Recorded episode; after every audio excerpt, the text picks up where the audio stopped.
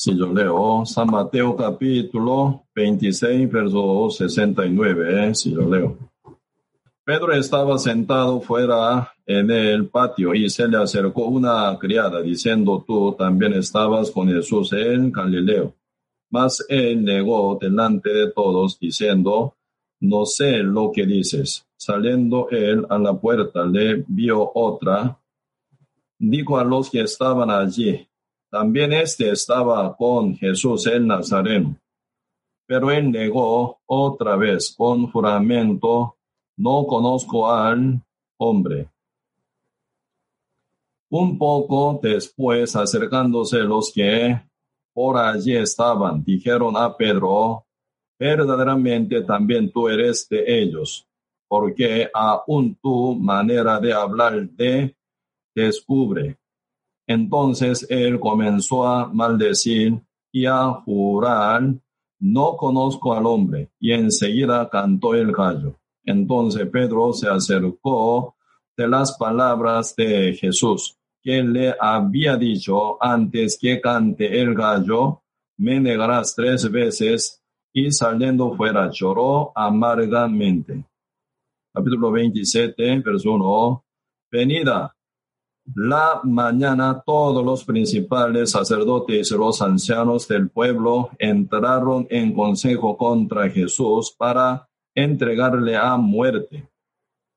Y le llevaron atado y le entregaron a Poncho Pilato, el gobernador. Entonces Judas, el que le había entregado, viendo que era condenado, se eh, volvió arrepentido las treinta piezas de plata a los principales sacerdotes y a los ancianos, diciendo, yo he pecado entregando sangre inocente. Mas ellos dijeron, ¿qué nos importa a nosotros? Allá tú. Y arrojando las piezas de plata en el templo, salió y fue y se ahorcó. Sí, hasta aquí leemos. Si mientras nosotros, ¿verdad? Vivimos aquí en la tierra tarde o temprano, ¿verdad? En una otra forma, siempre nosotros podemos pasar dificultad y problema, ¿verdad? Y algún caso que nunca uno esperaba, ¿verdad? Siempre pasan muchas situaciones y dificultades y problemas desesperados, ¿verdad? Y Después, ¿verdad? Si pasando esa situación y cómo resolver, cómo brincar, cómo resolver cada situación es verdad realmente importante. Siendo justo, tiene una actitud, siendo perdido, pecador del mundo, tiene otra forma también, ¿verdad? Por eso, cuando uno llega a la crisis, se nota cómo es el corazón y la fe que uno tiene y la mente que uno lleva y también cómo es la fe que uno eh, lleva en la vida cotidiana también, ¿verdad? Cuando está buena condición, situación y con toda prosperidad y sin dificultad, realmente ahí no, no se nota mucho, ¿verdad? Cómo está uno ante la eh, presencia de Dios, ¿verdad? Pero cuando viene alguna dificultad, problema, ¿verdad? San Mateo capítulo 26, verso 20, 69 y hasta capítulo 27 hasta verso 5, ¿verdad? Entonces ahí se nota, ¿verdad? Entre dos personas que en los cuales son Pedro y Judas Iscariote, ahí se nota, ¿verdad? Cómo estaban ellos, cómo son ellos ante Dios, cómo están llevando, eh, llevaban su vida. También, ¿verdad? Ahí se nota una gran diferencia entre dos personajes, Pedro y Judas Iscariote. Pues hoy un poco vamos a profundizar con este tema, ¿verdad? Realmente nosotros, mientras que predicamos el Evangelio de Cristo, también tenemos que cuidar muy bien, ¿verdad? De haber sembrado la semilla del Evangelio de Cristo, realmente necesitamos, ¿verdad?, profundizar. Esa semilla llegó bien a uno y correctamente, ¿verdad?, esa palabra llegó en el corazón de uno. Realmente hay que eh, recalcar y también hay que probar también, ¿verdad? Y como yo, cristiano ante Cristo y pastor, ¿verdad? Realmente, si mi deseo es que sea todo el mundo salvo y bendecido, ¿verdad? Grandemente. Si por lo menos sea como yo, ¿verdad? Salvo y bendecido, si esté llevando una vida con felicidad y gozo y alegría, con seguridad del futuro. Y siendo heredero de Dios, coheredero juntamente con Cristo, y llevando una vida, ¿verdad? Con paz y gozo y alegría. Realmente yo, ¿verdad? Que sea el mundo entero, por lo menos mínimo, ¿verdad? Como yo, mejor sería mayor que yo, mejor que yo, sería mejor, ¿verdad? Pero mi deseo es que esté bien todo el mundo, oyendo el Evangelio sea salvo. Mucho más, ¿verdad? Si uno que oye la palabra conmigo y con nuestra iglesia y con nuestros hermanos y hermanas, entonces realmente mi gran anhelo es que todos sean salvos, ¿verdad? Y entregándose realmente con un corazón sincero, verdadero, sellado del Espíritu Santo, cuyo nombre aparezca también, ¿verdad? Aparezca en el libro de la vida. Sí, porque lo que ya vemos, lo que sentimos aquí, lo que oímos, todo un día se va a desaparecer, se va a pasar todo completo, se va a venir nueva etapa, nueva vida, nuevo mundo, como Dios promete, ¿verdad? En la Biblia, ¿verdad? Espero que todos ellos, ¿verdad? Sean participantes de esta bendición muy grande, ¿verdad? Mucha gente hoy en día está procurando para vivir mejor, ¿verdad? En esta tierra, apenas viviendo cuántos años, 70 o 80 años. Entonces la meta de mucha gente que vive aquí en la tierra hasta la muerte. Por eso su seguro social, ¿verdad? Su trabajo, su salario, su ahorro, su estudio, su licencia y también su cuota, ¿verdad? Por su casa y también por su trabajo, por su profesión y también por su verdad, eh, toda, eh, toda idea que llevan, ¿verdad? Siempre están planeando hasta la muerte. Después de la muerte, ¿qué va a hacer? No sé, dice, ¿verdad? Así que uno tiene, uno lleva un plan, ¿verdad? De su futuro, pero muy cortado, porque hasta ahí se ve, hasta ahí pueden llegar a ver hasta la muerte, ¿verdad? Hasta la cortina, la cual se llama la muerte, apenas uno puede ver, ¿verdad? Hasta ahí nada más. No pueden ver más que esto, no pueden mirar más allá. Entonces el plan de ser humano, ¿verdad? Incrédulo, hasta la muerte solamente se planea. Aún también mucha gente ni imagina de la muerte porque ya tienen miedo. Mucha gente está atemorizado por pensar de su muerte. Toma una inseguridad, pena y dolor y también, ¿verdad? Y realmente se siente gran incertidumbre y por eso ni quieren pensar de la muerte, por eso ni planea de morir tampoco, solo vivir y vivir y vivir. Vivir, ¿verdad? Y llevando una vida mejor que ahora, con mayor cosa, con mayor, ¿verdad? Eh, diversión de su vida. Por eso mucha gente intentan de no pensar de su muerte, intentan de, intentan, ¿verdad? De ya no, ¿verdad?, recalcar su vida ni su muerte, ¿verdad? Mientras estoy aquí en la tierra vivo, con tal que como y bebo y también yo disfruto, ¿verdad? Realmente estoy bien, dice. Porque siendo cobarde, ¿verdad? Se escapan. No quieren, ¿verdad? Recalcar, ¿verdad? Eh, con recalcar, ¿verdad? La eh, eh, realidad. Por eso no quiere ser realista, sino mucha gente quiere pasar su tiempo como optimista como optimista, ¿verdad? Y va a venir, sí, mi futuro, mañana sí va a ser mejor que hoy, ¿verdad? Entonces, apenas mirando, ¿verdad? Mañana, mañana sea mejor que hoy, entonces uno corre y corre y corre. Pero de repente viene accidente, de repente vienen enfermedades, de repente viene, ¿verdad? Eh, también, ¿cómo se llama? Eh, terapia cerebral y de repente viene, ¿verdad? Cualquier situación que nunca nada eh, esperaba, ¿verdad? Entonces uno se asustan cuando se, se confronta ¿verdad? con la muerte, peor todavía. Uno no está dispuesto para morir, solo estaba dispuesto para vivir, ¿verdad? Por eso realmente ahí y mucha gente se asustan y terminan, ¿verdad? con inseguridad. Hoy en día, ¿verdad? Por coronavirus, inesperado. Nadie del mundo, pero realmente toca cuánta gente está victimizada cuánta gente está contagiada hasta ahí, ¿verdad? Hasta ahora, ¿verdad? De coronavirus en mundialmente. Entonces, realmente ahí se viene, ¿verdad? Gran, gran, gran, ¿verdad? Susto total, ¿verdad? Pero mucha gente planeaban para vivir, pero no estaban planeados para morir bien. Entonces ahí se viene gran miedo y también gran inseguridad y gran desesperación. ¿Sí? Y por eso, y nosotros siendo cristianos ya tenemos que tener una mentalidad diferente a la del mundo y la de incrédulo. Por eso nunca puede ser igual. Cuando pasa alguna dificultad, algún peligro, alguna situación, ¿verdad? Nunca siendo cristiano puede ser igual que cualquier incrédulo del mundo, jamás.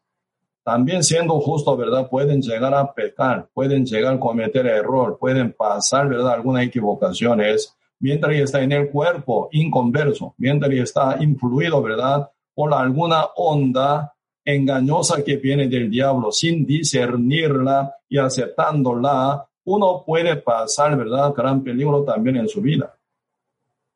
Con querer, sin querer, siempre pasa, ¿verdad? Por eso realmente siendo cristiano verdadero tiene una, un método para superar su error, su equivocación, su también cometer pecado también, ¿verdad? Y siendo incrédulo, ¿verdad? Que no teme hacia Dios, no tiene fe en Cristo Jesús, no guarda la palabra de Dios, entonces uno tiene otro, otra, otro método de superar por su manera, ¿verdad?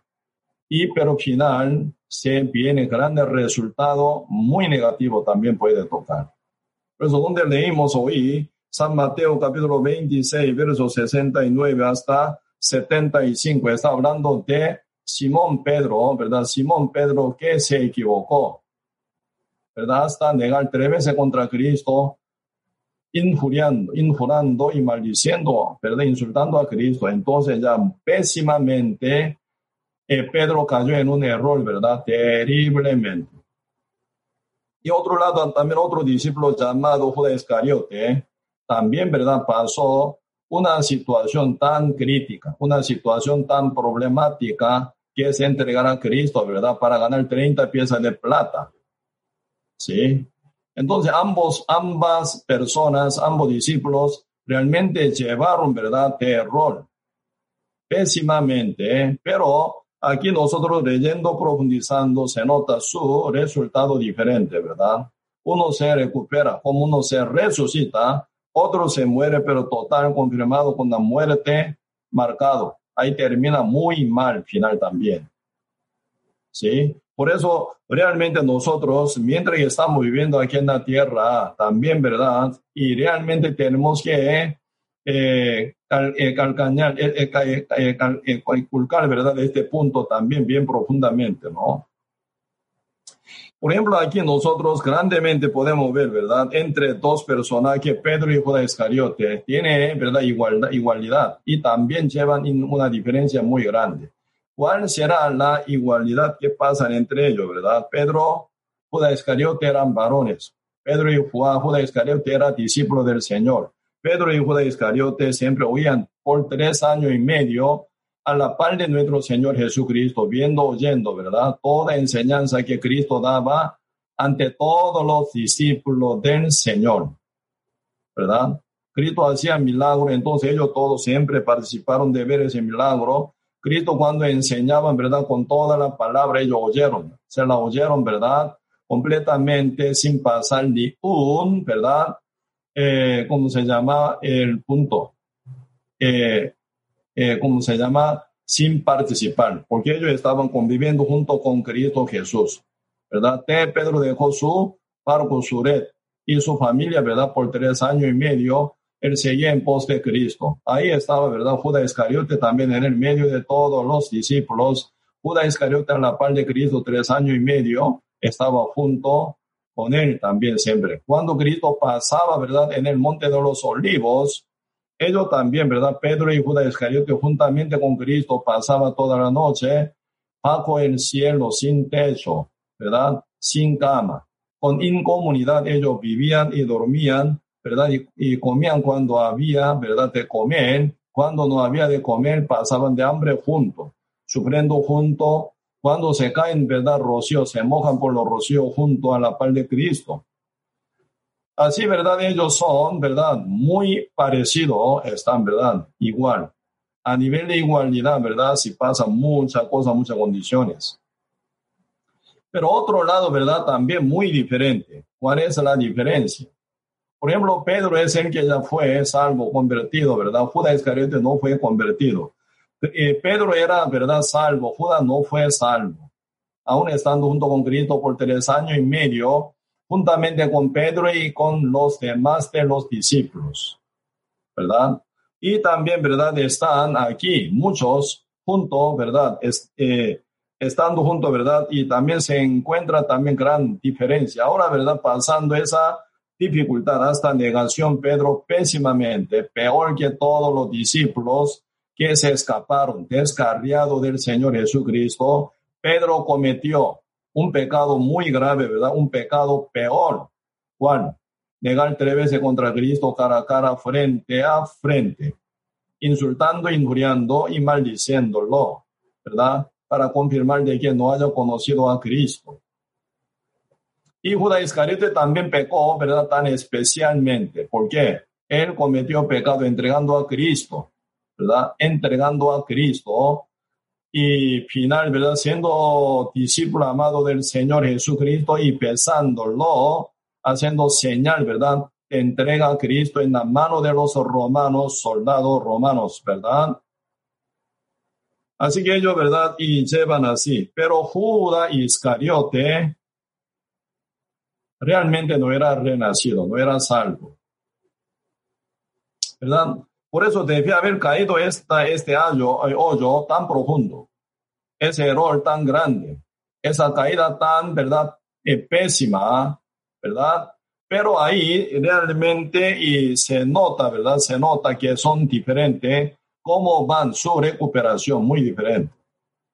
Aquí poquito vamos a observar la vida de Pedro, San Mateo capítulo 25, verso 69. Pedro estaba sentado fuera en el patio y se le acercó una criada diciendo, tú también estabas con Jesús en Galileo. Mas él negó, primera negación, delante de todos, diciendo, no sé lo que dice. Saliendo él a la puerta, le vio otra y dijo a los que estaban allí, también este estaba con Jesús Nazareno. Pedro él negó otra vez, segunda vez, con juramento no conozco al hombre. 73. Un poco después, acercándose los que por allí estaban, dijeron a Pedro, verdaderamente también tú eres de ellos, porque aún tu manera de hablar te descubre. Entonces él comenzó a maldecir y a jurar, yo no conozco al varón, y enseguida cantó el gallo ya tercera negación de Pedro, ¿verdad? Cuando terminó negar tres veces, ¿verdad? Pedro que llegó. El gallo cantó, ¿verdad? Gallo. Cantó, ¿verdad? Cantando el gallo, ¿y qué pasa? Versículo 75. Entonces el Pedro se acercó, no se acordó de las palabras de Jesús. Ahí está un clave, ¿verdad? Ahí está un clave. Pedro debe haber negado tres veces, ¿verdad? Jurando y también maldiciendo a Cristo, ¿verdad? Realmente Pedro debe haber negado tres veces cuando cantó el gallo, ¿verdad? 75 entonces Pedro se acordó de las palabras de Jesús y que le había dicho, con anticipación Cristo había dicho, ¿verdad? Antes que el gallo eh, eh, cante el gallo, me negarás tres veces y saliendo fuera lloró amargamente. ¿Quién se acordó? Pedro debía haber negado tres veces contra Cristo. Él se acordó que las palabras que Cristo había hablado, diciendo, antes que el gallo cante, tú me negarás tres veces. Ahí está, ¿verdad? Ahí está una gran característica especial para los justos renacidos, siendo oveja de Cristo Jesús, ¿verdad? Y discípulo del Señor y seguidor verdadero de Cristo, aunque llega, ¿verdad? Un error, aunque comete pecado, aunque llega hasta maldecir y jurar, ¿verdad? Injuriar contra Cristo. Ante sirvienta, ¿verdad? Una mujercita. Tan cobardemente, ¿verdad? Él negó tres veces contra Cristo, pero debía haber negado oyendo el canto del gallo que cantó, ¿verdad? Pedro se acordó de las palabras de Cristo, quien le había dicho, antes que el gallo cante, tú me negarás tres veces. Terrible. ¿eh? Pedro salió fuera, ¿verdad? Y lloró amargamente. ¿Por qué? Él lloró amargamente. ¿Y qué pasó mientras él estaba llorando amargamente? ¿Qué es lo que está ocultando en el fondo del corazón de Pedro? ¿Por qué Pedro, verdad, se acordó de las palabras de Cristo? Que le había dicho, ante que el gallo cante, tú me negarás tres veces ante que el gallo cante. Entonces, ¿qué significa acordarse de las palabras del Señor Jesucristo? Realmente, ¿verdad? Si siendo justo renacido tiene gran característica, ¿verdad? Entre muchas diferencias, ¿verdad? Entre lo justo y pecador y los, los creyentes, los incrédulos, los seguidores de Cristo, los seguidores del mundo, los hijos de Dios, los hijos del diablo, ¿verdad? Los de la luz y los de la tiniebla.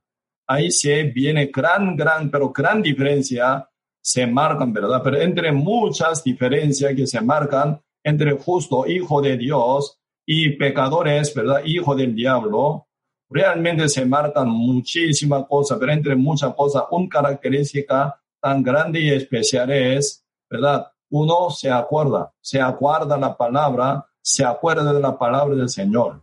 Porque las ovejas, dice Cristo, mis ovejas oyen mi voz y siguen en pos de mí, dice. Cuando uno llega a ser el renacido, Señor los compara, ¿verdad? Como ovejas. Oveja tiene gran característica ser, ¿verdad? Seguidor del pastor. Oye la voz de su pastor y no siguen la voz de ninguna otra persona extraña, ¿verdad? Sino a la voz de su pastor, siguen. Así que Pedro debe haber negado tres veces, cometiendo pecado pésimo. Pero debe haber negado tres veces oyendo el canto del gallo, ¿verdad? Ningún ser humano en ese tiempo, ¿verdad? Se acordaba de la palabra del Señor. Pedro sí, porque Pedro ya había oído la palabra de Cristo con respecto a esa situación que iba a tocar a él. Pedro se acordó de las palabras de Cristo Jesús, ¿verdad? Y salió afuera y lloró amargamente. Ese tiempo, ¿qué es lo que pasó con Pedro? Se humilló total, se quebrantó su orgullo, se quebrantó, ¿verdad? Su autoconfianza total. Final él ya reconoce, Cristo es mi Dios. Cristo es el que me conoce 100%. Cristo es el que realmente me vio mi futuro. Realmente Cristo es el mi Dios, ¿verdad? Su palabra nunca cae ni un tilde ni un punto. ¿Cómo yo confiar tanto en mí contra la palabra de Cristo diciéndome, no, Señor? Cuando Cristo dijo, tú me negarás, hijo de Simón, ¿verdad? Tú me negarás tres veces antes que gallo cante. Pedro que dijo, no, Señor. Así negó la palabra, son la palabra esa, esa época, ¿verdad? Estoy listo para ir contigo en la cárcel y morir para ti, juntamente contigo, ¿verdad? Pedro mostraba su valentía, sí. Pedro tiene ese corazón de servir al Señor, tiene corazón, valentía para Cristo, sí. Pero aún no reconoció su debilidad. Por eso él, aún confiando en sí mismo, con su autoconfianza, él pudo responder hasta a Cristo así en esa forma, ¿verdad? final negando la palabra del Señor. No, Señor. Cristo dijo, tú me negarás tres veces antes que el gallo cante. No, Señor. ¿Cómo puede decir no? Ante la palabra de Dios, ¿verdad? No, Señor. ¿Qué significa? Señor, tú estás equivocado. Eso significa, ¿verdad? Yo estoy bien, tú estás mal entonces. Tu palabra es la que va a caer, pero mi decisión va a ser levantada. Entonces, ¿qué quiere decir? Mi decisión, mi valentía mi sinceridad, mi fidelidad mayor que tu palabra. Así Pedro quedó equivocado total. ¿Sí o no? Ese día, cuando negó tercera vez contra Cristo en el mismo lugar y oyó el canto del gallo, final se quebrantó total su corazón y reconociendo que, Señor, sí, Señor, así soy mentiroso, soy tan equivocado, soy tan perdido ni me acordé tu palabra. El gallo sí se acordó de la palabra tuya, por eso él cantó ese día. Ese, ese tiempo debía haber negado yo tres veces contra ti. Pero yo no pude ni guardar tu palabra, ni acordarme tu palabra en ese momento. Debía haber negado tres veces cumplida la palabra tuya, me acordé de mí, de la palabra tuya. Así que soy tan torpe. Pero Pedro, ¿verdad? Acordándose de la palabra del Señor, él está buscando paso a paso cómo ya recuperar, ¿verdad? Esa situación.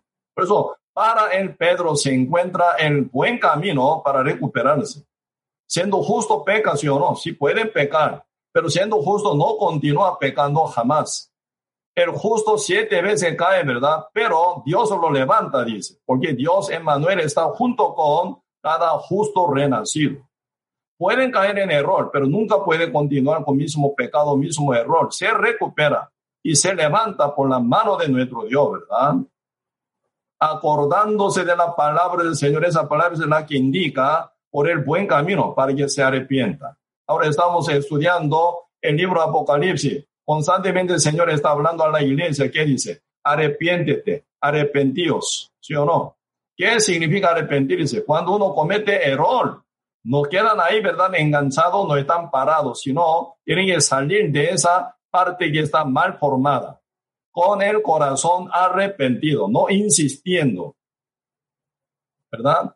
no insistiendo su vida mal formada, su vida pecaminosa, su vida errónea, ¿verdad? No insistiendo, sino que está mal, tiene que salir de ahí y recuperado, ¿verdad? Arrepentido, tiene que llegar a buscar más, ¿verdad? Camino recto que el Señor pone.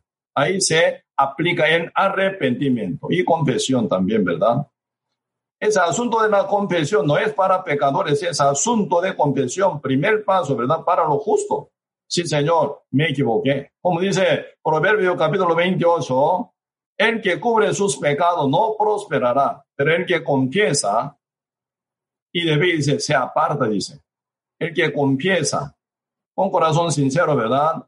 Y se aparta. Si uno si realmente tiene confesión verdadera, no continuaría con vida mal formada, no continuaría con una vida pecaminosa jamás. Uno si confiesa con corazón sincero ¿verdad? Uno se aparta del mal vida. Por eso se viene arrepentimiento verdadero, ¿verdad? Y alcanzará a misericordia, dice. ¿A quien Dios promete de que alcance la misericordia de Dios?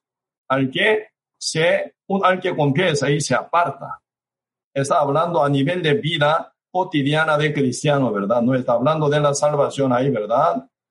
Por eso hoy en día muchos pastores aplicando bien erónicamente, ¿verdad? Y mata mucha gente. Primero, él muere porque no está seguro con la salvación por medio de la fe y enseña mal, ¿verdad? Entonces también otro también termina mal. Por eso el ciego guía al otro ciego, los dos caen en el hoyo, dice.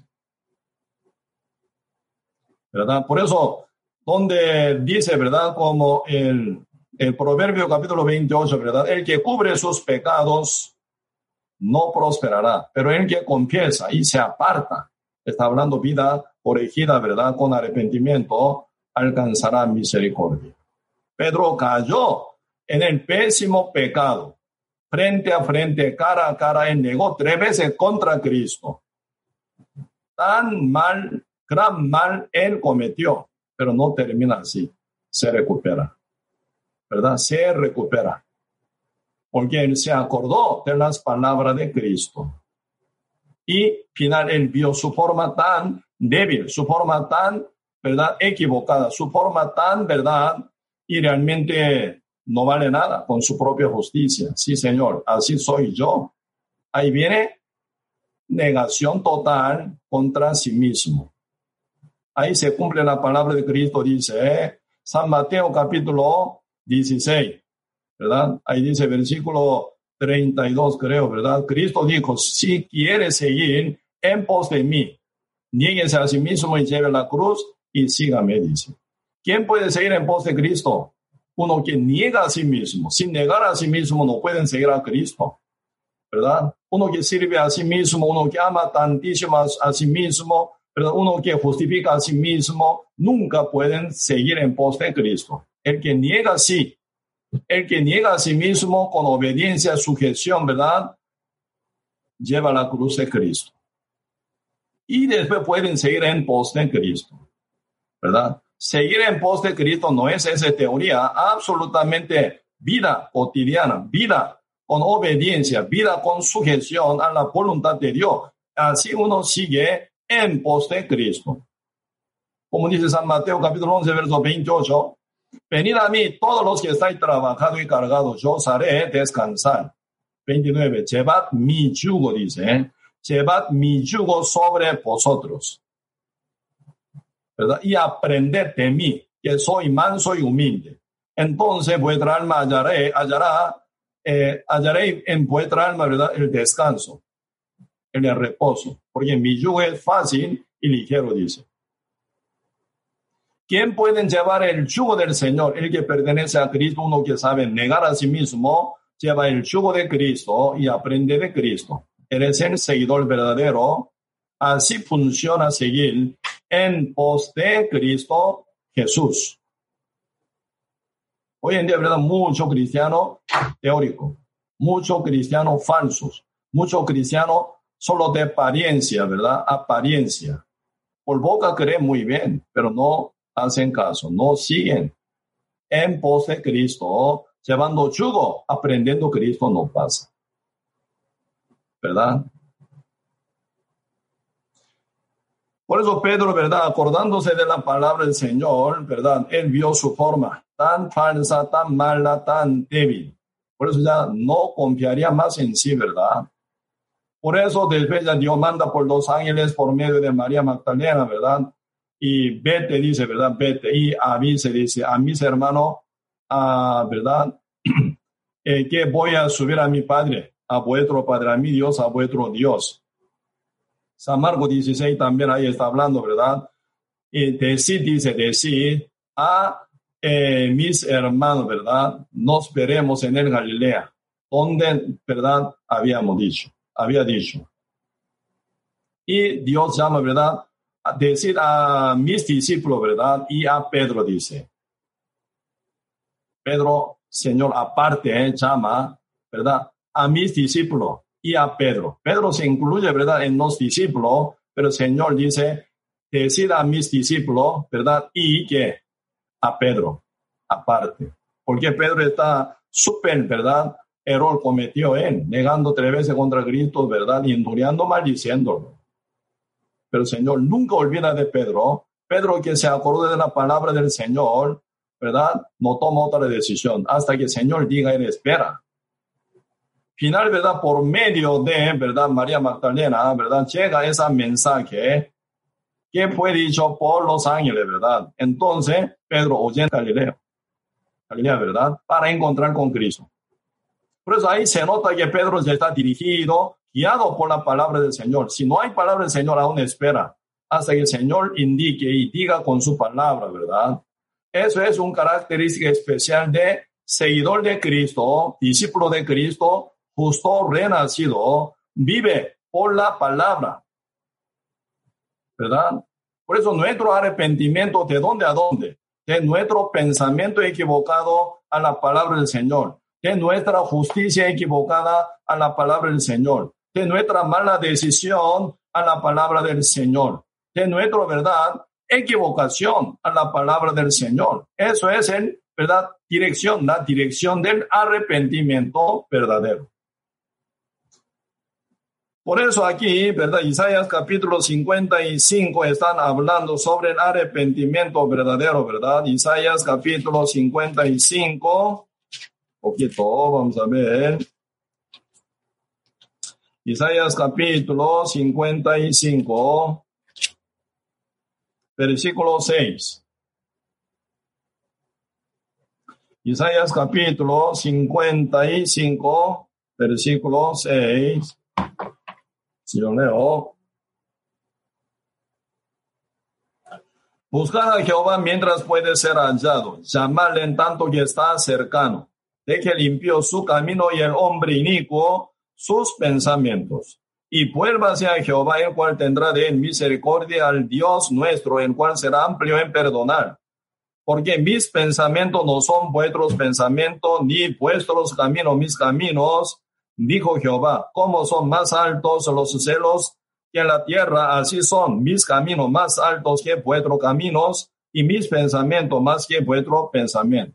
Ahora, Señor, dice verdad, mis pensamientos no son vuestros pensamientos, ni vuestro pensamiento, ¿verdad? A mi pensamiento, totalmente diferente. Mis caminos diferentes a tus caminos, a vuestros caminos. Vuestro camino totalmente diferente a mis caminos. Por eso, incompatible, totalmente. Entonces, tiene que llegar negación a nuestro pensamiento para seguir al pensamiento de Jehová. Hay que, tiene, tiene que llegar la negación de su propio camino para llegar al camino del Señor, porque incompatible, entonces tiene que elegir entre dos caminos. ¿Verdad? Camino a que a mí me parece bien según mi idea, o camino que Dios presenta, son diferentes, pero absolutamente diferentes, como los cielos más altos que la tierra, así diferente mis pensamientos a vuestro pensamiento, mis caminos a vuestro camino. Así Dios dice. Entonces, los cielos y la tierra imposible conectarse, ¿verdad? Unirse jamás. Así que incompatible totalmente.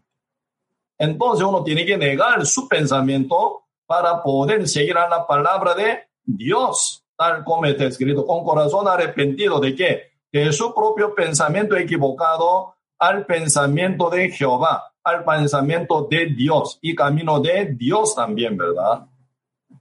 Eso es lo que cuando Pedro fue salvo, el día en que fue salvo, él experimentó negación a su propio pensamiento. San Lucas 5 hablan, ¿verdad? San Lucas capítulo 5 está escrito cómo Pedro llegó a negar a su propio pensamiento y, ¿verdad?, volver a la palabra de Cristo. Ahí encontró la salvación verdadera él también.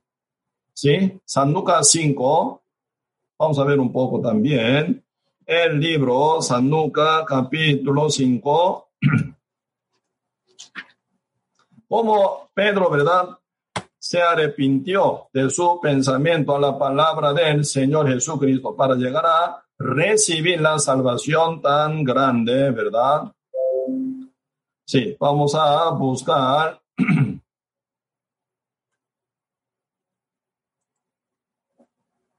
Si vamos a buscar San Lucas capítulo 5.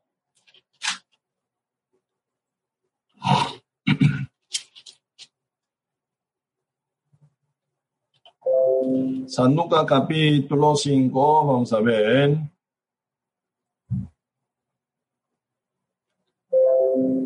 Lo leo.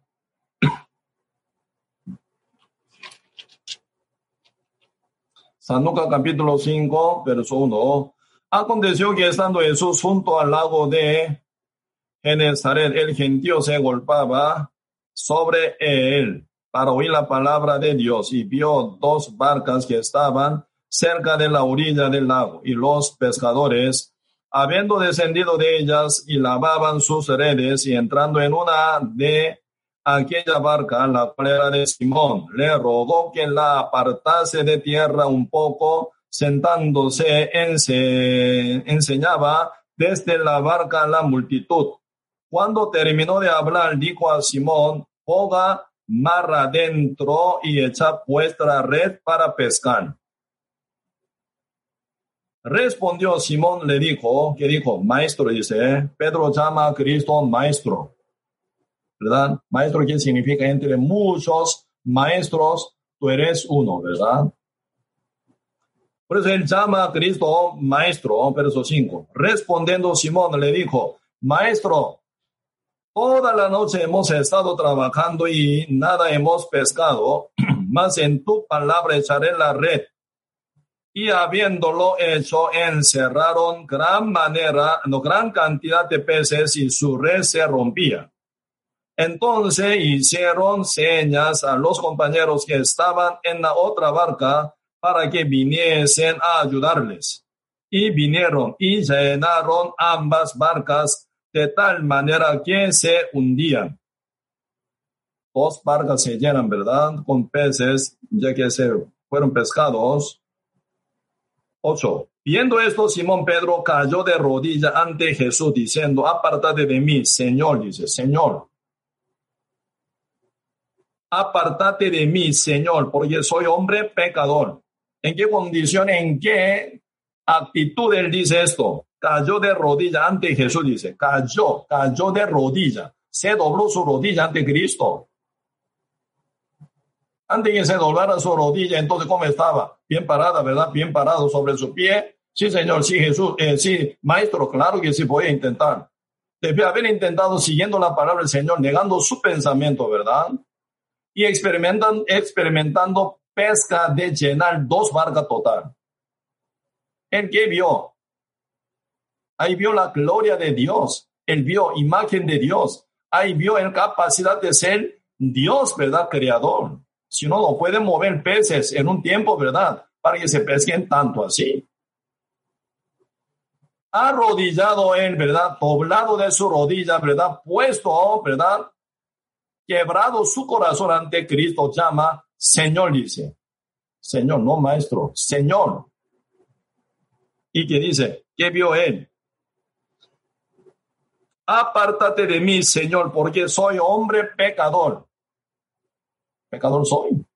Qué raro, ¿verdad? Qué mal hizo Pedro. Qué maldad hizo Pedro.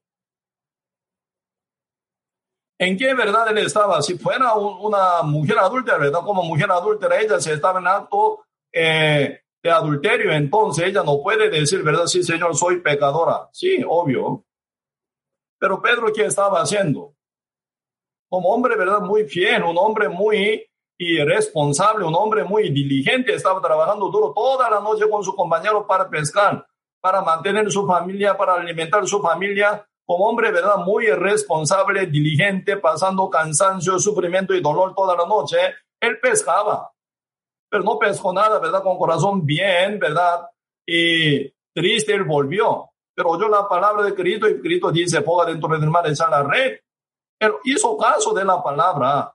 No hemos pescado nada, toda la noche hemos trabajado, pero en tu palabra pogaré la red y echaré, ¿verdad? Entonces al final echó la red y ganó gran cantidad de peces, llenando dos barcas.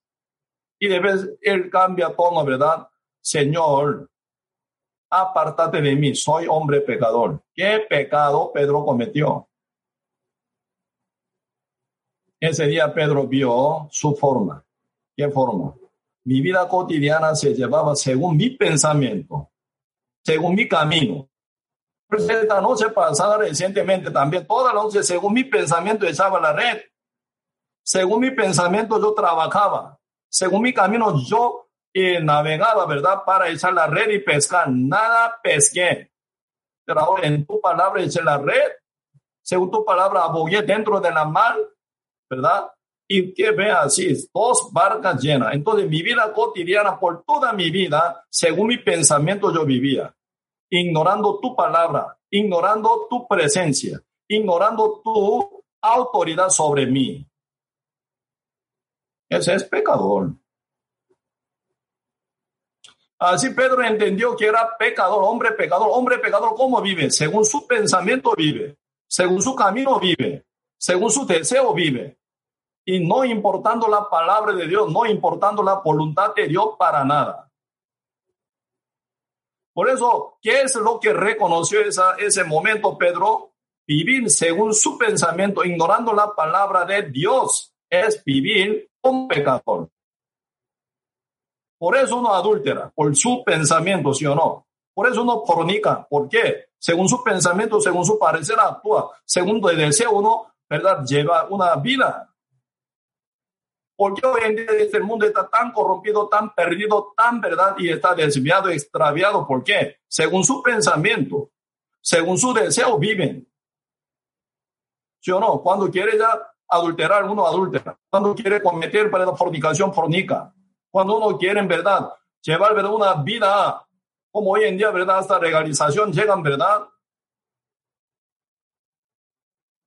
Homosexualismo, lesbianismo, porque le gusta, uno dice, según su idea y pensamiento y parecer actúa. Ya no quiere tener este bebé, me molesta este bebé que yo me embaracé. Entonces yo voy a cortar, entonces aborto. Según su pensamiento, ¿no? Según su deseo, ¿no? Según su idea, ¿no? Así uno trabaja igual que, ¿verdad? Cualquier persona que comete un gran error, pasa lo mismo. ¿Qué es pecador? Pecador vive según su pensamiento y según su camino. Hoy en día mucha gente sin arrepentimiento verdadero quieren ser cristianos. Siguiendo su pensamiento, siguiendo su camino. Ahí agrega más, ¿verdad? Teoría del evangelio teoría de la palabra, teoría de Cristo, siempre su dirección nunca se cambió, igual que antes. Pero solo hay nombre a Jesús, agregando a Jesús, ¿verdad? Como una añadidura, sin cambiar su orientación, su dirección, su camino. Palabra de Dios no pide esto. Palabra de Dios pide que sea arrepentido. ¿Qué significa? Deja tu camino, deja tus pensamientos. Vuélvete a mí, dice. Porque mis pensamientos no son vuestros pensamientos. Mis caminos, vuestro camino. ¿Cómo son más altos los cielos que la tierra? Mis pensamientos más altos que vuestro pensamiento. Mis caminos más que vuestro camino también. Señor, ¿qué pide? de que limpió su camino, el hombre inico sus pensamientos. Vuélvase a Jehová, así dice. ¿Yo qué quiere? que el camino, no agregue a Cristo encima de tu camino, no. que tus pensamientos, agregando la palabra de Dios, ¿verdad? Que se conviene a uno, ¿verdad? Agregando encima de su pensamiento, no. Así Dios no pide nada, así. que tu camino y tus pensamientos absolutamente fuera. Eso es el arrepentimiento. ¿Cómo actúa Pedro ahora, oyendo la voz del Señor, verdad? Confesando así, apartate de mí. Señor, tú eres mi Dios, mi Señor. Ante tu presencia soy pecador, tú eres santo Dios, ¿verdad? Porque soy hombre pecador. Verso 9, porque por la pesca que habían hecho, el temor, el temor, ¿verdad? el temor se había apoderado de él y de todos los que estaban con él. Y se postraron junto con Pedro, ¿verdad? Andrés, Juan y también Jacobo. Otros tres compañeros de Pedro se postraron junto ahí, ¿verdad? Ante Cristo. Qué bendición. Cuatro compañeros juntos fueron de renacido ese día. Se postraron, ¿verdad? Igual que Pedro, ¿verdad? Por eso verso 9, porque por la pesca que habían hecho, el temor se había apoderado de él y de todos los que estaban con él, y asimismo de Jacobo y Juan, hijos de Zebedeo, que eran compañeros de Simón. Pero Jesús dijo a Simón, no temas, desde ahora serás pescador de hombre, no temas. Si funciona esa palabra en que Pedro, ¿verdad? Que confió, ponga dentro del mar y echar la red. Entonces, sí, Señor, él llegó y pescó un montón. Entonces, la palabra, segunda palabra que toca Pedro, también funciona no temas, hijo de Jonás, ¿verdad? No temas. Desde ahora serás pescador de hombre. Y cuando trajeron a la tierra las barcas, dejándolo todo, le siguieron dejándolo todo. No vendiendo, cambiando por otra cosa o despidiendo de su familia, de su padre, de su madre o de su esposa, de sus hijos. No, dejándolo todo sigue la palabra de Dios directamente, inmediatamente. Ahí también funciona dejándolo todo. ¿Verdad? No como entregando, no vendiendo o negociando con alguien, dejando la palabra a un costado. No, Cristo dijo, él siguió directamente a la palabra. Simón y sus compañeros. Ellos son discípulos verdaderos pero sin pasar ese tipo de transformación, con conversión. Ahí se agrega uno que se llama Judas Iscariote. ¿eh? Entonces, para él no funciona nunca palabra de Dios porque mantiene su pensamiento, su camino, ¿verdad? sin tirarlo, sin negarlo. Nunca fue arrepentido Judas Iscariote, por eso ni sabe cómo arrepentirse.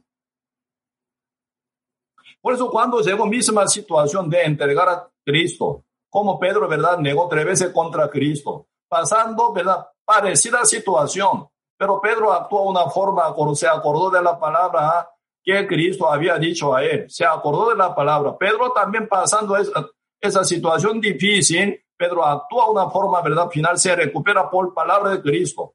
Eso como se aparece Pedro ya apóstol Pedro, ¿verdad? Y salva mucha alma como pescador de hombre por su primer prédica, tres mil judíos fueron salvos. Por su segunda prédica, cinco mil judíos fueron salvos.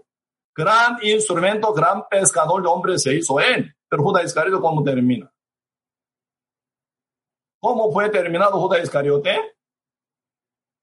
Debía haber negado tres veces según su pensamiento.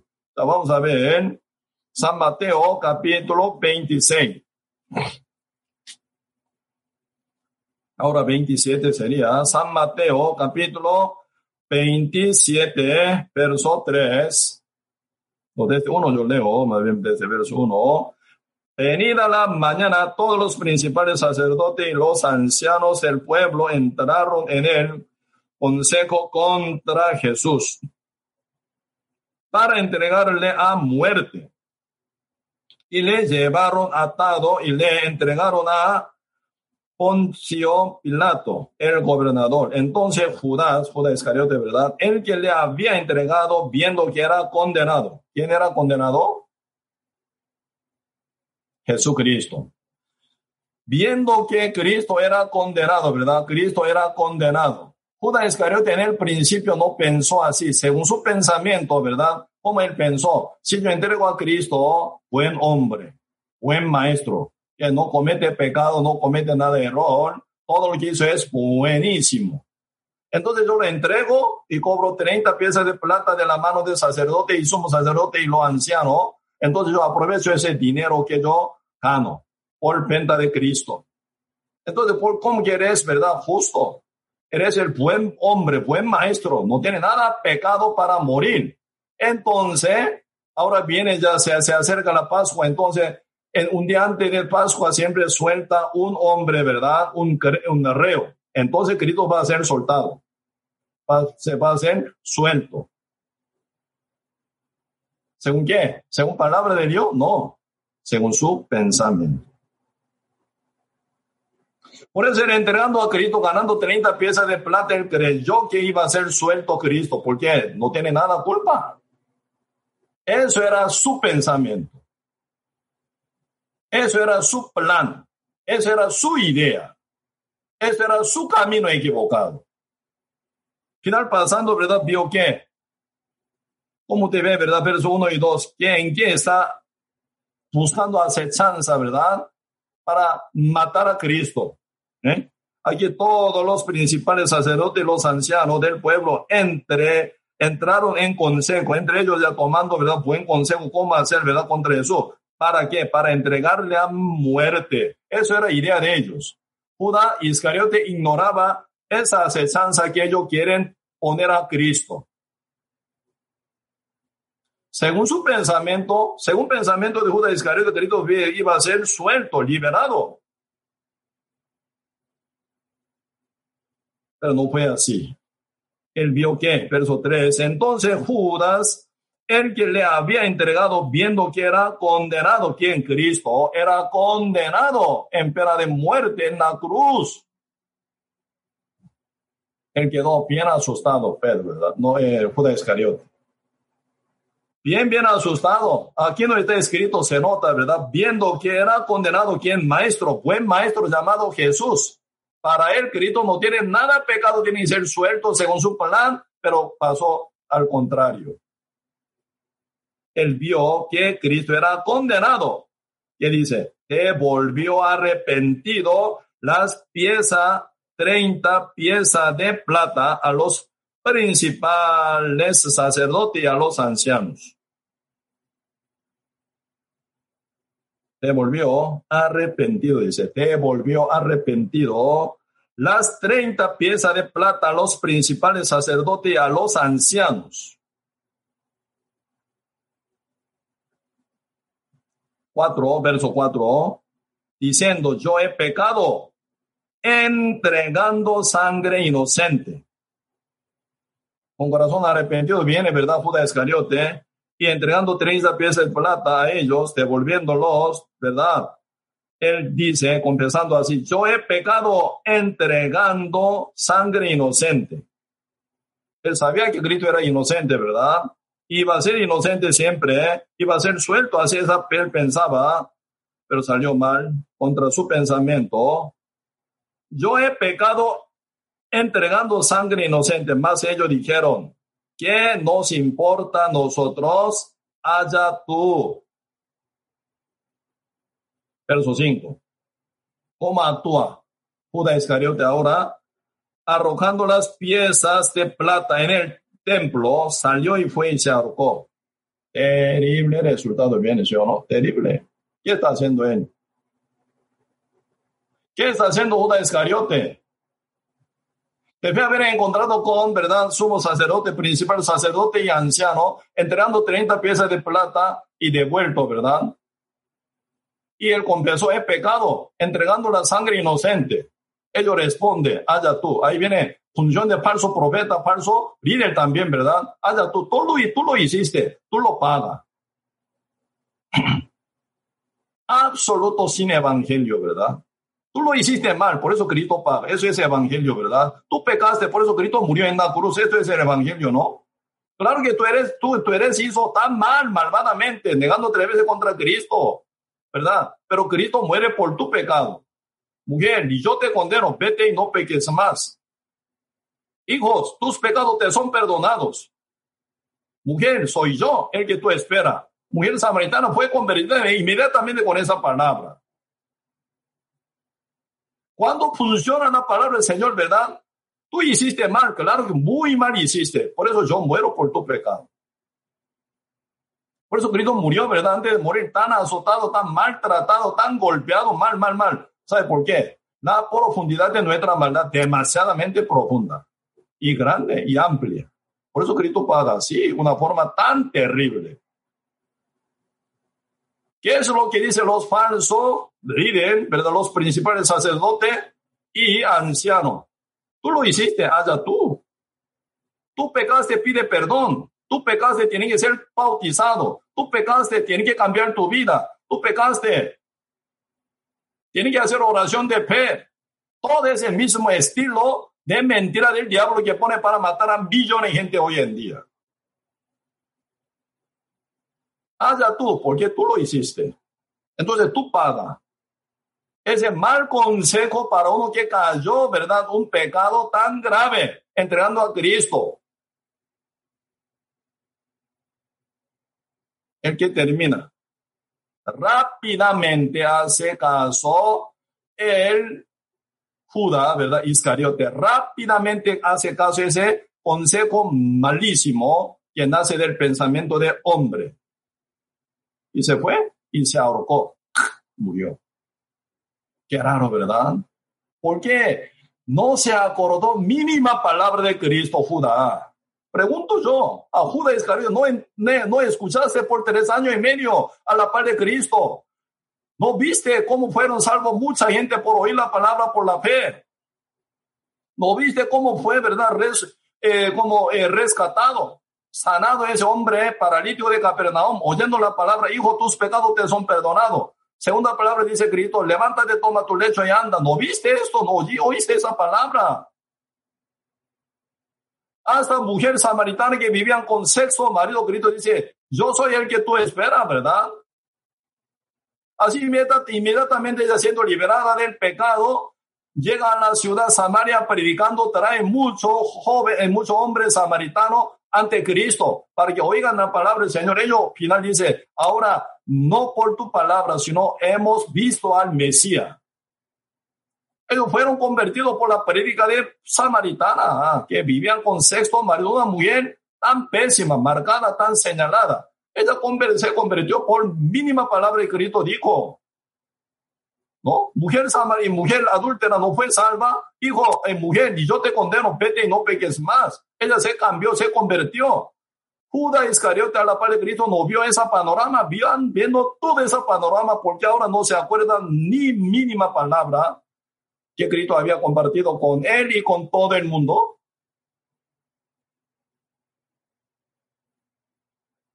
Qué raro, ¿no?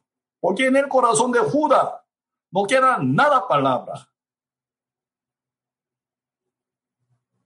Eso es lo que me sorprende demasiado, ¿verdad? ¿Cómo puede ocurrir que él está a la par de Cristo tres años y medio estando en esta situación? Porque la palabra de Cristo no aplica en su corazón, no aplica en su confusión para liberarlo, para limpiarlo, para cambiarlo. ¿Por qué no?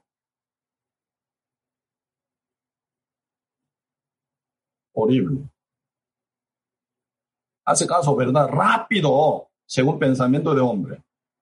¿Sí o no? ¿Qué nos importa? Tú lo hiciste, allá tú. Y se fue y se ahorcó. No pasa ni un día. Oyendo tres años y medio la palabra del Señor de legítimamente, a la par del verbo encarnado, comiendo junto con él, durmiendo junto con él, caminando junto con él, viendo, oyendo todo el panorama que Cristo hizo milagrosamente, maravillosamente, ¿verdad? Porque ahora, estando en esta situación, ni se acuerda ni mínima palabra de Cristo. No suena raro. Para mí suena rarísimo. Ahí está, ahí está, ¿verdad? División entre Pedro, Judas Iscariote. Pedro, trigo. Judas Iscariote, cizaña.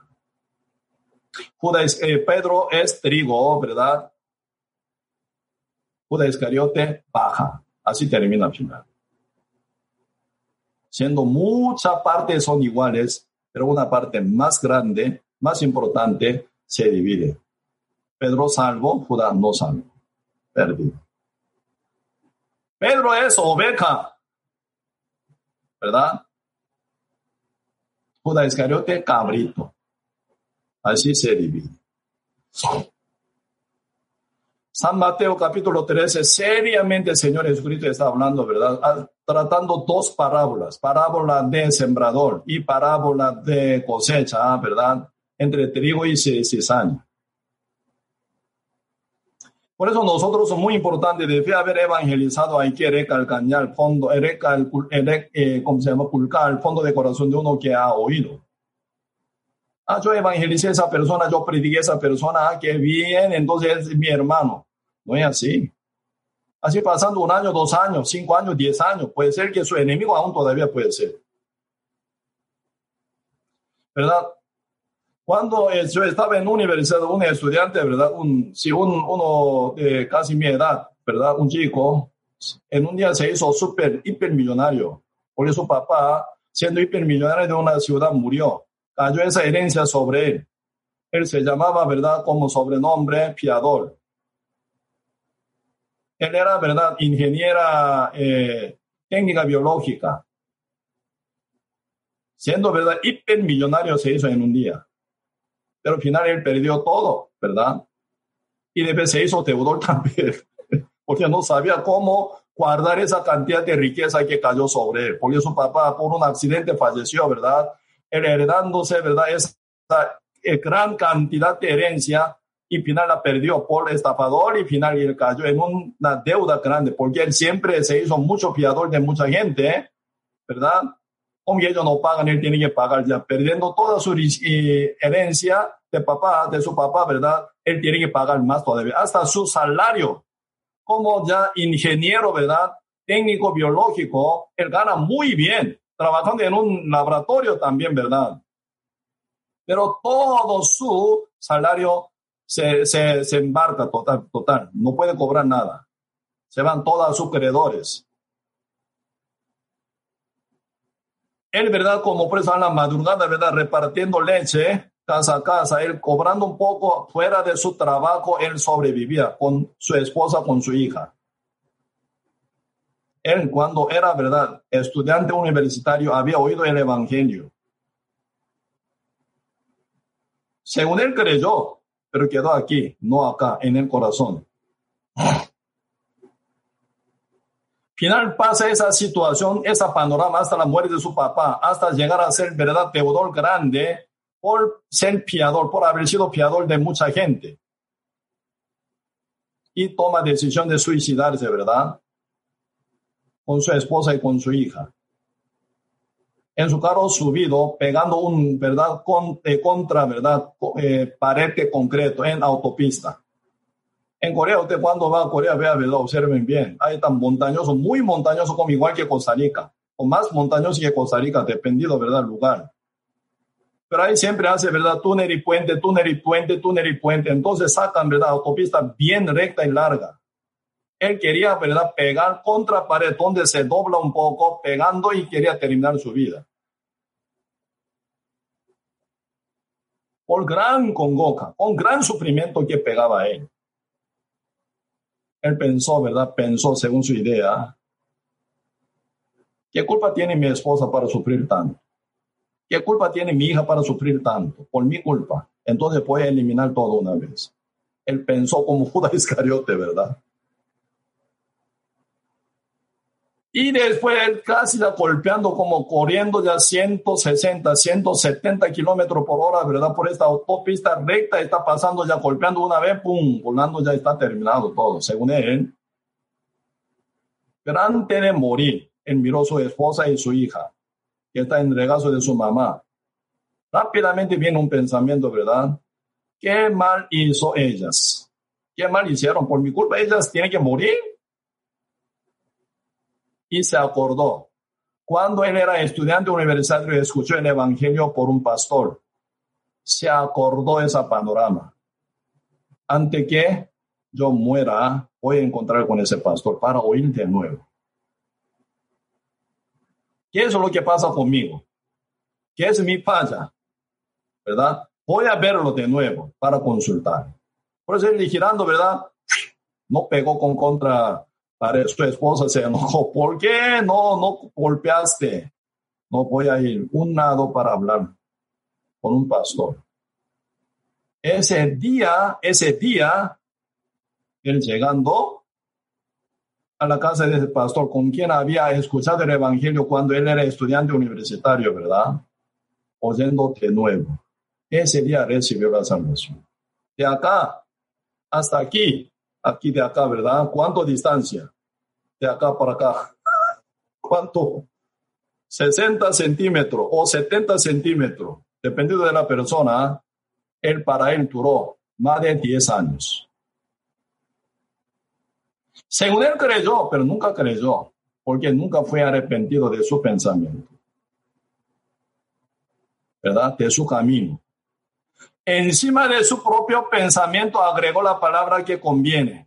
Lo que no conviene rechaza. Lo que conviene se acepta. Entonces está haciendo, partiendo la palabra, ¿verdad? según su gusto la toma alguna, alguna que no toma y no le gusta la rechaza. Entonces, ¿qué cree? En su pensamiento aún cree. En su pensamiento, alguna palabra que se encaja, en su palabra se acepta alguna palabra que no se encaja, rechaza. ¿En qué está creyendo? En su pensamiento, en su camino todavía. Nunca fue arrepentido él. Por eso Dios permitió que pasara todo ese sufrimiento para quebrar su corazón. Más de 10 años se duró para llegar a ser sano. Siendo deudor, perdiendo toda herencia, haciendo sufrir tantísimo a su mujer, a su hija, porque cuando él volvió a la casa de él, su hija, ¿verdad? Despertada a las cinco y media, ¿verdad? Asustado, viendo que no está su papá y mamá.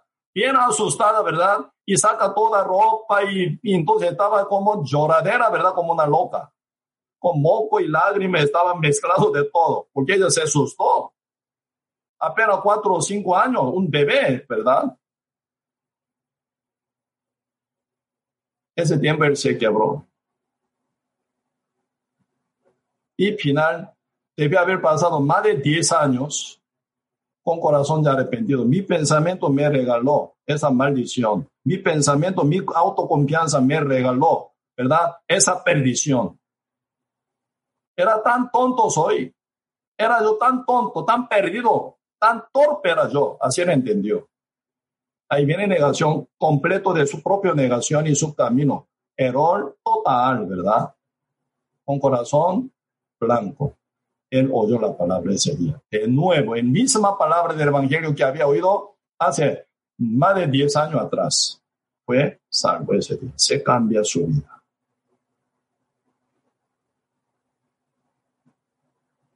Judas Iscariote, hasta el final no se cambió él.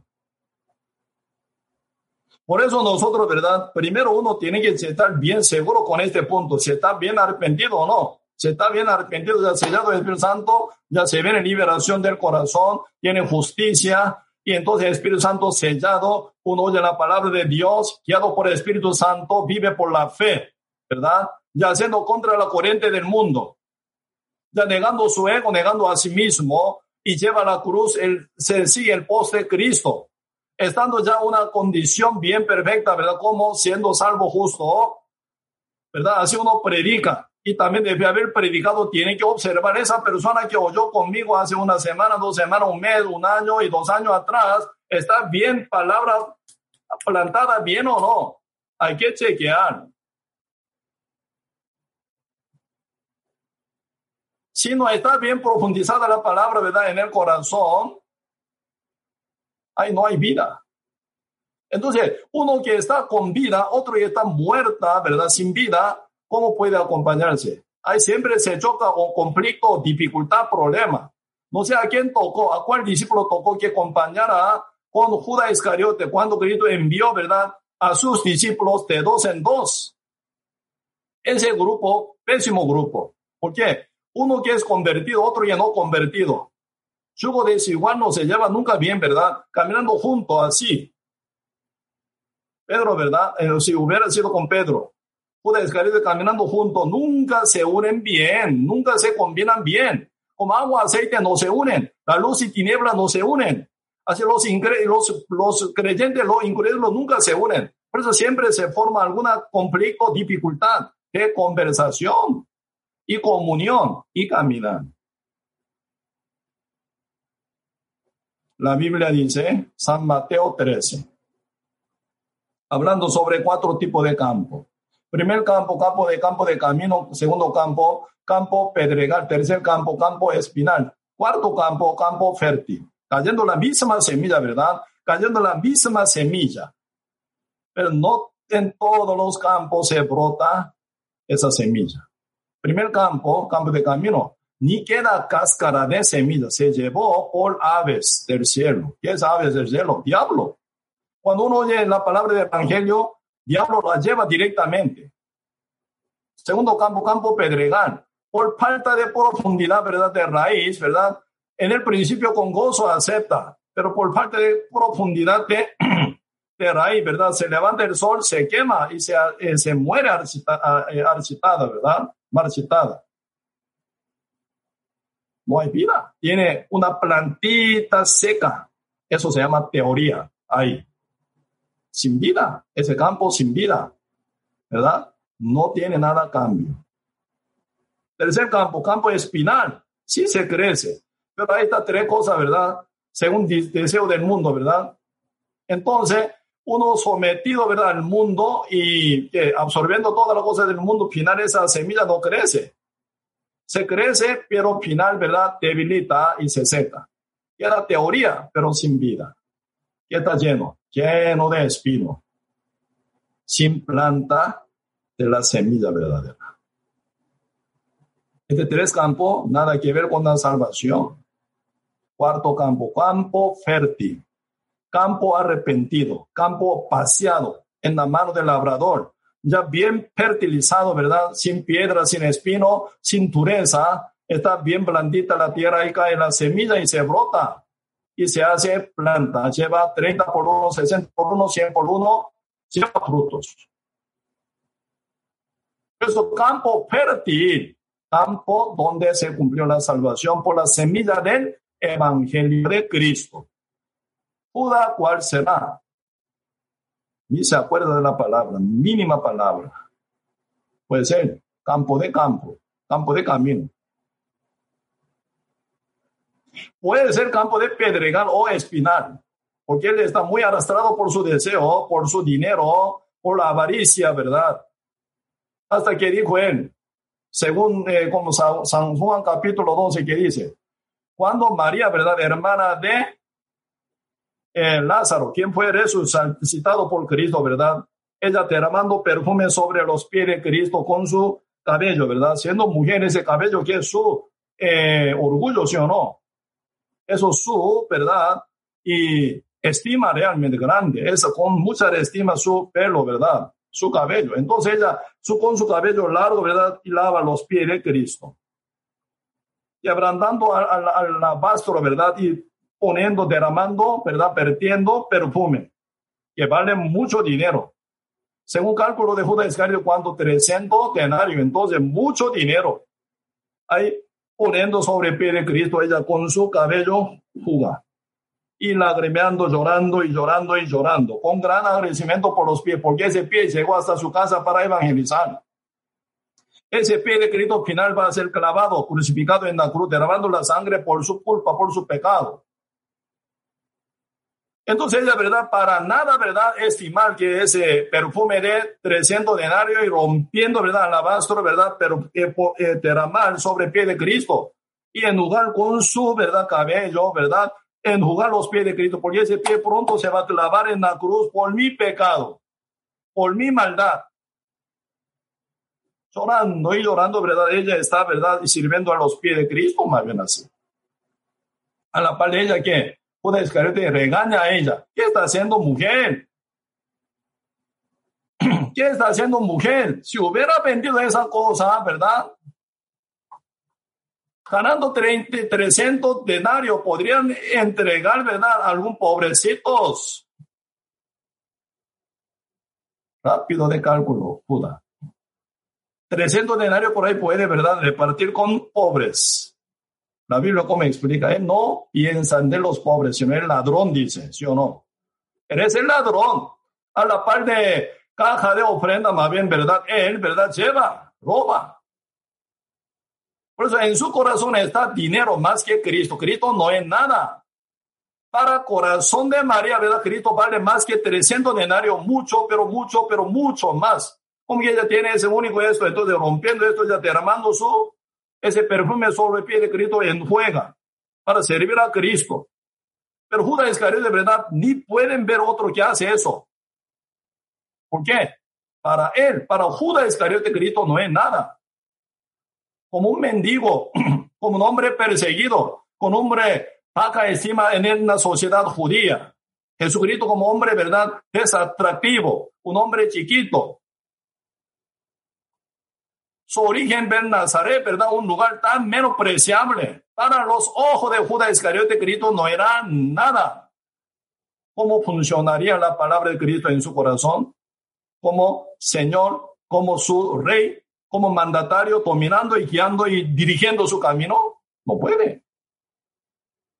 En el fondo del corazón de Judas Iscariote no hay estima para nada a Cristo, no hay respeto para nada a Cristo, no hay temor para nada a Cristo.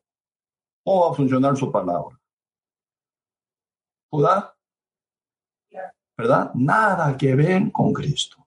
Estaba en el grupo de discípulos de Cristo mezclado, pero no tiene nada que ver con Cristo, nada que ver con, ¿verdad? Salvación, nada que ver con el reino de Dios. Por eso Pablo está hablando, ¿verdad? Primero Corintios, en Segunda Corintios capítulo 11, ¿verdad? Entre mucho peligro con que le estaba pasando, existe peligro entre los falsos hermanos. Él creía que era hermano, pero no era hermano verdadero, falso, como Judas Iscariote. Cizaña. ¿Verdad? Judas Iscariote como cizaña. En el medio del campo de trigo se crece como cizaña. ¿Cómo termina? Señor dice, en el medio de la iglesia, Dios arranca, dice, cuando Dios habla sobre ya cosecha, ¿verdad? San Mateo 13, versículo 41.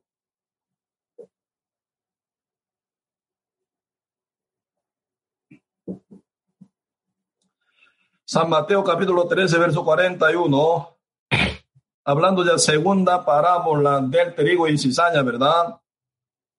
Señor, ahí dice, final del tiempo va a llegar esto, dice, enviará el Hijo del Hombre a sus ángeles y recogerán de su reino a todos los que sirven de tropiezo y a los que hacen iniquidad. Y los echarán en el horno del fuego, allí será el chorro y el crujil de dientes. Entonces los justos resplandecerán como el sol en el reino de su Padre, el que tiene oídos para oír, oiga. Muchas veces yo compartí esa palabra, ¿verdad? Cada seminario, muchas veces en el culto también, pero hoy poquito vamos a profundizar con detalle. San Mateo capítulo 13, verso 41 dice, enviará el Hijo del Hombre a sus ángeles al final tiempo, ¿verdad? Que está muy cerca ahora más bien también. Y recogerán de su reino, dice, ¿de dónde? De su reino, de su reino. ¿Cuál es su reino? Reino de Dios. ¿Cuál, ¿Qué es el reino de Dios? Su iglesia. En la oración Padre nuestro dice, ¿verdad? Venga tu reino. Debe haber muerto Cristo en la cruz que viene. Su reino viene. Venga tu reino. ¿Qué es el, rey, el reino venidero después de la muerte de Cristo? Su iglesia. Con su sangre, ¿verdad? Con base de sangre y agua, sangre y palabra de Cristo, ¿verdad? Se levanta la iglesia que es el reino de Cristo. De su reino, que dice, recogerán, dice, a todos los que sirven de tropiezo, a todos los que hacen iniquidad. Entre la iglesia, Dios saca, arranca cizaña, como Judas Iscariote, ¿sacan qué? Recogerán de su reino a todos los que sirven de tropiezo, tropiezo, sirven, que sirven de tropiezo, sirven, sirven de tropiezo a qué? Algún otro hermanos, algún otro justo, algún otro renacido, dañan, tropiezan. Sirven de tropiezo a lo demás justo renacido en el reino, en la iglesia de Cristo. Dios arranca. Por eso, esa cizaña no termina como cizaña. Tropieza, sirven de tropiezo. Judas Iscariote de verdad sirven de tropiezo a la mujer María, hermana de Lázaro, ¿verdad? Por gran salvación que Cristo trae, ella está bien gozosa y contenta. Entonces ella, ¿verdad? Quebrantando alabastro, ¿verdad? Y poniendo perfume sobre los pies de Cristo con su cabello y enjuega. Un gran agradecimiento de la llegada de de Cristo hasta su casa para evangelizar y morir también en la cruz, clavado, ¿verdad? Su mano, su pie y su cuerpo entregado total en la muerte, ¿verdad? Crucificado. Con ese gran agradecimiento, ella, ¿verdad? Está lavando los pies de Cristo con su cabello, con perfume derramado sobre su pie, que vale un montón. Judá a la par, ¿qué hace? ¿Qué está haciendo mujer? No es digno esta cosa que está haciendo. ¿Por qué no pendiste ese perfume para eh, repartir con los pobres? Está criticando Judas, ¿sí o no? A esa mujer, María, quien sirve al Cristo. Eso es cizaña. No sabe valorar a Cristo, no sabe valorar los pies de Cristo, no sabe valorar el Evangelio, no sabe valorar a la iglesia de Dios. Por eso uno que está en oscuridad, como Judá, cizaña, ¿verdad? Sirve de tropiezo de lo demás. Por eso Pablo está hablando, ¿verdad? Segunda Corintios, capítulo 11. Yo pasé peligro entre los falsos hermanos. Entonces ellos dañan a la iglesia, dañan a los, a los hermanos, ¿verdad? Que son recientemente salvos. Los dañan y tropiezan a ellos, ¿verdad? Aún ellos mismos yendo a dónde? Al fuego eterno, no saben nada de ese valor del evangelio de la Cristo y de la iglesia de Cristo. Fácilmente hablan, fácilmente hablan cualquier tropiezo para los demás. Señor, arrancará, dice, como cizaña. Y ese tipo de persona en que se cae fácil, iniquidad, pecar, Cualquier pecado cae, porque ellos no temen a Dios, no tienen temblanza ante Dios. No está corazón arrepentido, no está sellado del Espíritu Santo. ¿Cómo no va a pecar libremente? Fácilmente. Por eso Judas puede cometer ese pecado, entregar a Cristo, el que, que vendió al cuerpo de Cristo para ganancia de él. ¿Quién es él? ¿Con qué derecho él vende a Cristo él? Pero comete así. Hoy en día también cualquier persona no tiene Espíritu Santo, ¿verdad? En sí, en su corazón, se desvía de una forma así, tropezando a la iglesia, a los hermanos y cometiendo pecado fácil de iniquidad, maldad. Pecador, si comete pecado, sin filtrar para nada. Eso es estilo de vida. Dios arranca todo. ¿Y qué hace? Los echarán en el horno del fuego, allí será el choro y el crujir de diente. Muy curiosamente tenemos que ver esto, ¿verdad? Ah, yo congrego a la iglesia en misión para la vida, yo congrego a la iglesia San José por 10 años, 5 años, 3 años, no vale nada este, sin que sea salvo, ¿verdad? Ahora estoy llevando conferencia pastoral, ¿sabe? El día 3 de noviembre ya empiezo.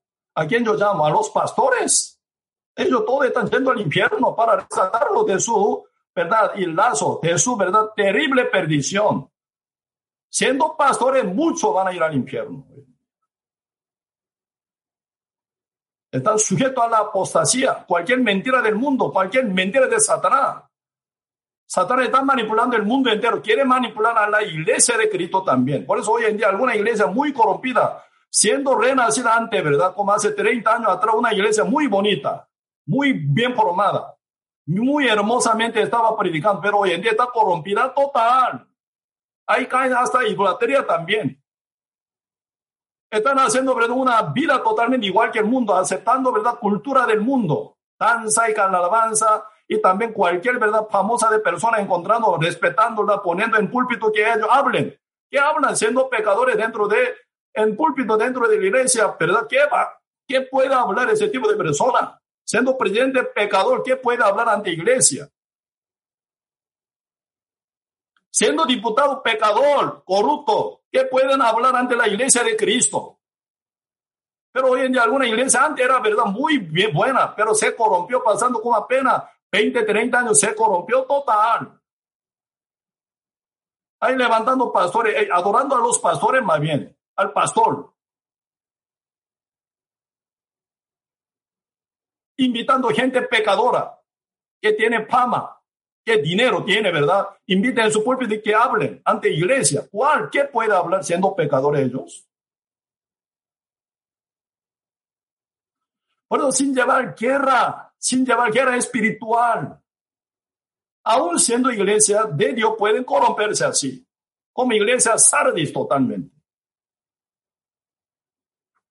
Una tristeza terrible la iglesia de Cristo no es algo tan sencilla, no es tan, ¿verdad? Fácil de tratar. El cuerpo de Cristo. Ahí está Cristo como sentado, ¿verdad? Como cabeza. Hasta ahora yo vi, cualquier persona habla mal contra la iglesia, siempre termina mal esa persona. La iglesia no, pero esa persona final, ¿verdad? Termina mal muchas veces. Hay que cuidar. Muy bien. También nosotros debemos haber evangelizado, no hay que confiar ya a esa persona. Uh, mira, ya congrega, ya mira, entonces esa persona se está, ¿verdad?, caminando con nosotros. Sí, claro, confiar importante, pero hay que pensar más profundo para bien de alma.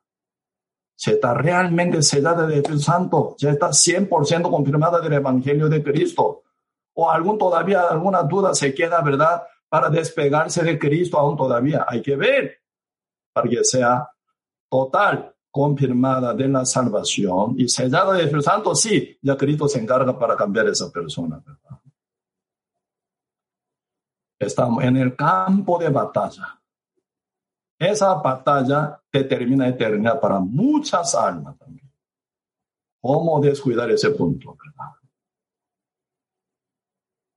Sí, por eso hoy aquí vemos dos personajes Pedro y Judas Iscariote. Muchas partes son iguales, otra parte muy diferente. Cristo amaba a Judas, muy, muy amado, amado era él ante Cristo. Cristo por tres años y medio llevando su grupo de discípulos, ¿con quien hablaba más cantidades? Con Judas Iscariote. El final niega, niega, niega. Final terminando entregando a Cristo con poco consejo de líder falso, principal sacerdote anciano, haciendo caso, se ahorcó. Tan torpe, tan necio, ¿sí o no? Tres años y medio Cristo enseñaba a él, hablaba con él, no oía, pero ahora rápidamente oye, ¿verdad? Esa mentira que salen de la boca del principal sacerdote y anciano y hace caso y muere. Él si hubiera encontrado, hubiera buscado a Pedro, hubiera buscado Marco, hubiera buscado Luca, hubiera buscado Mateo, hubiera buscado algún discípulo a la par de Cristo, ellos hubieran contado bien para que él pueda renacer. ¿Cómo puede ir a lo falso, líder este judío, tan rápido a lo principado, a comer el principal sacerdote anciano y entregando 30 pesos, pues esa verdad? ¿Cómo puede ir así? Judas se arrepintió, pero en su propio pensamiento. No vale nada esto. Pedro se arrepintió, negando su pensamiento, tirando fuera, para tomar la palabra como su, ¿verdad? Luz y dirección y orientación de su vida determinada. Diferente arrepentimiento, ¿eh? Pedro negando su pensamiento total, siguiendo la palabra de Cristo. Judas se arrepintió en su propio pensamiento, se antes vendió. Yo vendí a Cristo, pero ahora en mi propio pensamiento, ¿qué? Entrego dinero a Cristo, ¿verdad? Yo hice mal. En su propio pensamiento aún está. No toca nada palabra a Judas. Sin arrepentimiento no hay salvación verdadera tampoco. Por eso final diablo jugó con él y llegó a donde al fuego eterno final. Cristo viendo futuro de esa Judas, Cristo que dijo, él si no hubiera nacido hubiera sido mejor para él. Pero de vez en cuando, ¿verdad? Muchos están festejando, ¿verdad? Cumpleaños, cumpleaños, feliz. Siempre me pregunto, ¿esa persona salva? Si está libre del pecado, ¿por qué está festejando su cumpleaños? Si está con primer cumpleaños, está yendo al fuego eterno. No es festejar. Amén. Llevar un santo más bien. Siendo salvo, justo, renacido. Ahora sí, claro, muy, muy, muy bien festejado, ¿verdad? Puede hacer.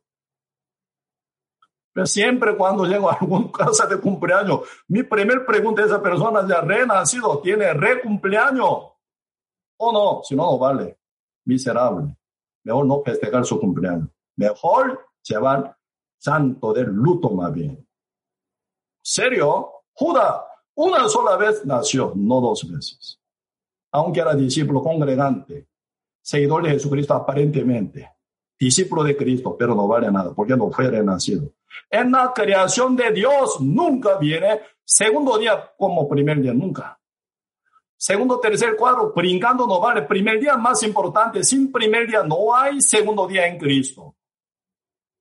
Primer día que se hizo la luz, la justicia de Dios, la salvación primero, después viene el segundo, tercer, cuarto, quinto, sexto día, se viene.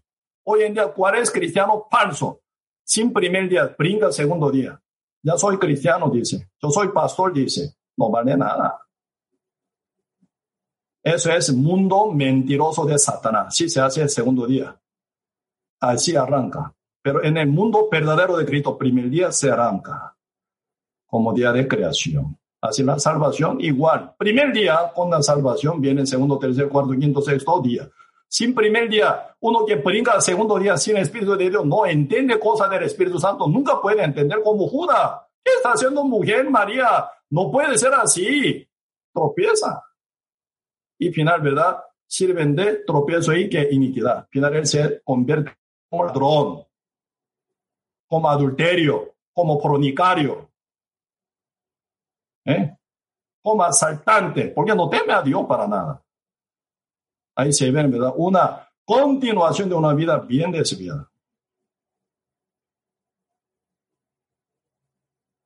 No nos olvidemos, estamos en el campo de batalla. Contra Satanás. Nuestra guerra, nuestra batalla, no contra nadie, ni sangre ni carne, contra principado y potestades de la tiniebla. Diablo está dominando sobre el mundo entero para llevar guerra. ¿Verdad? Nuestra prédica debe ser más filosa, más cortante muchas veces, para cortar al diablo y rescatar alma constantemente. Un asunto muy serio para nosotros hoy en día. Como cristianos, ¿verdad? Nos encargamos esa guerra juntamente con el Espíritu Santo, con la iglesia de Cristo. Si perdemos en esa guerra, el diablo aprovecha de llevar toda gente al fuego. Amén. Pues día con día estemos bien despiertos sí, y por el tiempo, ¿verdad? Hay muchas palabras que, que quiera compartir más, ¿verdad? Sobre este asunto. En otra ocasión, poquito más, voy a continuar. Hoy, por el tiempo, hasta aquí, vamos a compartir.